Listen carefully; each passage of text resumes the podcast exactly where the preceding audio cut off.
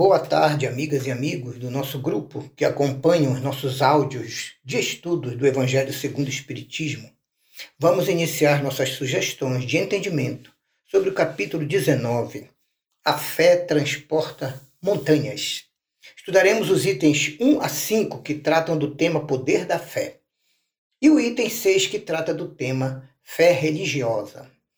O poder da fé inicia com uma passagem do Evangelho de Jesus, segundo Mateus 17, 14 a 20. Um homem se aproximou de Jesus e, lançando-se de joelhos a seus pés, disse: Senhor, tem piedade do meu filho, que é lunático e sofre muito, pois cai muitas vezes no fogo e muitas vezes na água.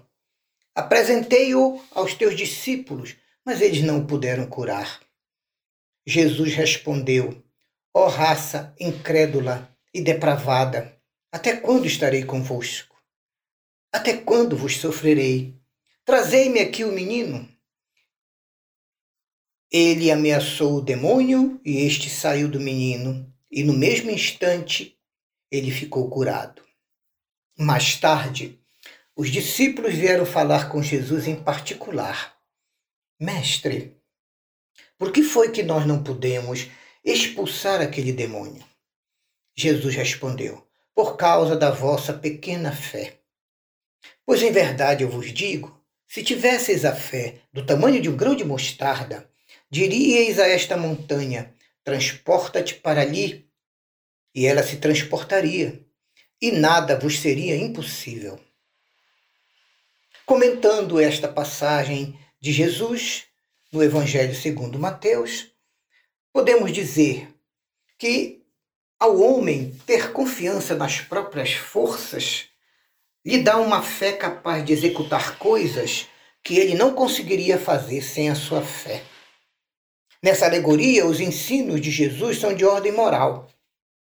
As montanhas a que ele se refere, que a nossa fé deve remover, são as nossas dificuldades, as resistências das pessoas que não estão de acordo conosco a má vontade, tanto nossa como dos outros, com que nos deparamos quando estamos tentando agir no bem, lutar pela melhoria pessoal e praticar a caridade.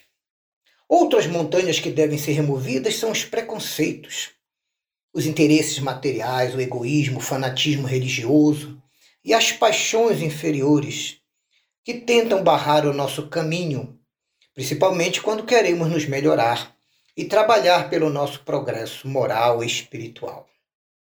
A fé, quando raciocinada, traz perseverança, traz energias, atrai ajuda espiritual e os recursos que precisamos para vencer as nossas dificuldades, tanto nas pequenas como nas grandes coisas. Já a fé vacilante traz incerteza e hesitação. Essa fé pequena não busca e nem vê os meios de vencer porque ela nos faz acreditar que não vamos conseguir vencer.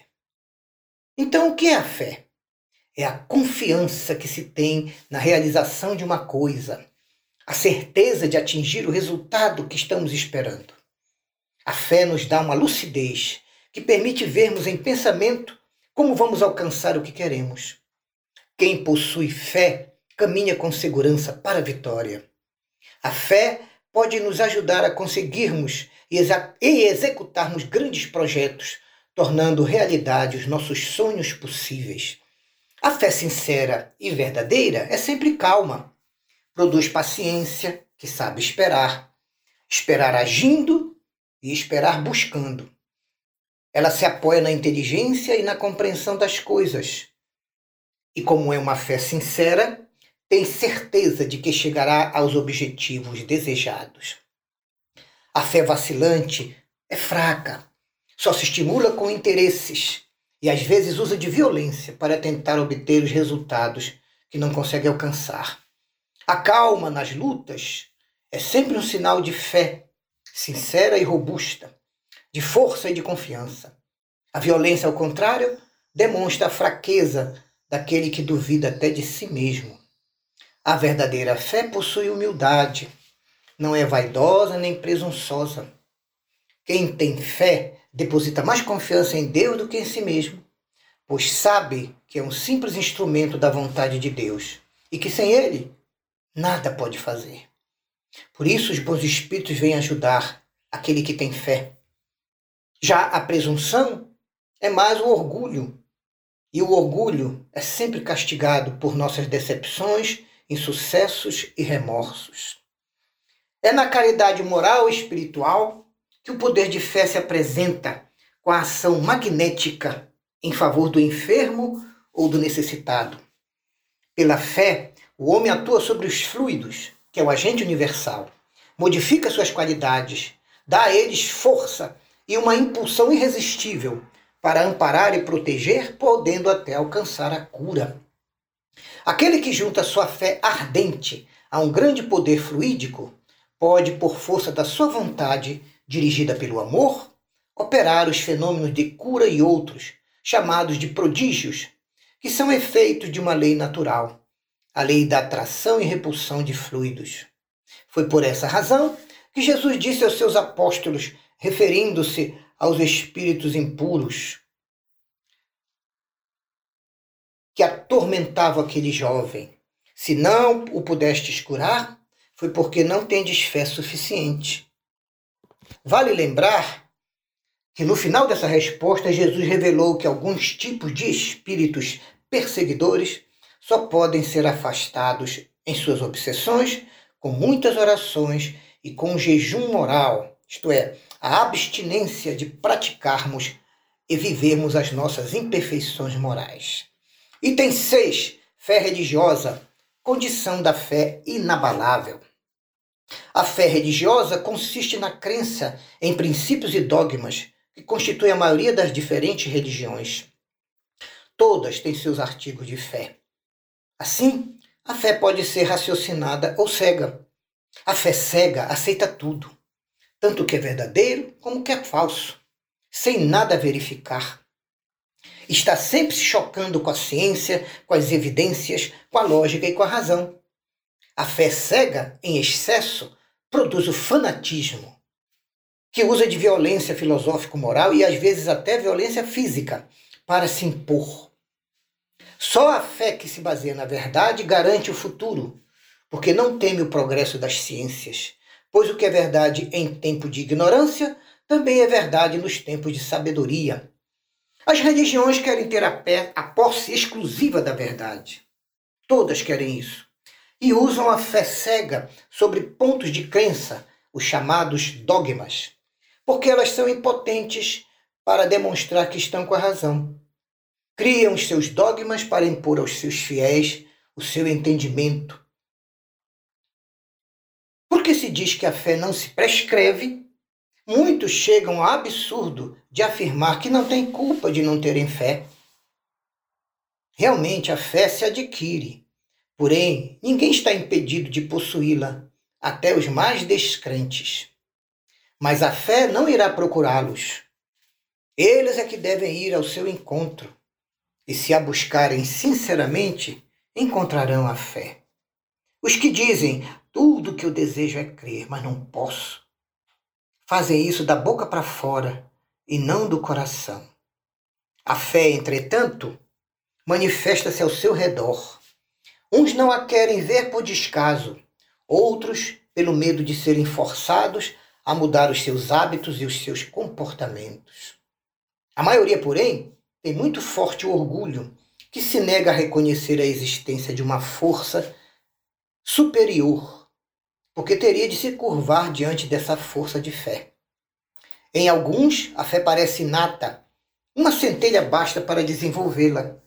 Essa facilidade é sinal evidente de um progresso anterior do espírito. Em outros, a fé dificilmente penetra. É outro sinal evidente de que esses irmãos estão em atraso moral. As primeiras já creram e entenderam. Ao renascerem, têm a intuição do que viveram. Já estão com a educação feita. As segundas, com dificuldades de sentir fé, tudo tem de aprender. Estão com a educação por fazer. Entretanto, a fé nascerá, mais dia menos dia, em seus corações. E se ela não for despertada nesta reencarnação, será despertada nas próximas existências daquele espírito na matéria. A resistência de quem não tem fé, muitas vezes, provém menos dele do que da maneira como as pessoas lhe apresentam os princípios, os postulados, as teorias e as coisas. A fé necessita de uma base, que é a inteligência daquilo em que você precisa crer. Então, para crer, não basta ver, é preciso, sobretudo, compreender. A fé cega já não é aceita neste século. Os dogmas produzem hoje o maior número de incrédulos, pois pretendem se impor, exigindo o abandono dos mais preciosos direitos do homem, o raciocínio, o livre pensar e o livre arbítrio. É principalmente contra essa fé, baseada em dogmas e em imposições, que o incrédulo se, se levanta e reage. Não admitindo provas, a fé cega deixa no espírito um vazio, de onde nasce a sua dúvida. Já a fé raciocinada, por se apoiar em fatos, na lógica e no bom senso, nenhum vazio deixa. A criatura crê porque sabe, porque tem certeza, e só se tem certeza quando se compreende.